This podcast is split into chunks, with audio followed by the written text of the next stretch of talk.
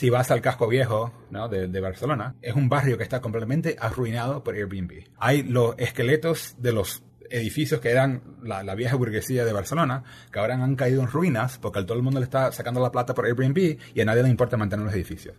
Y los pocos residentes que quedan se quejan porque el edificio entero está lleno de unos suecos y americanos y británicos borrachos que están ahí por Airbnb y no los pueden desalojar.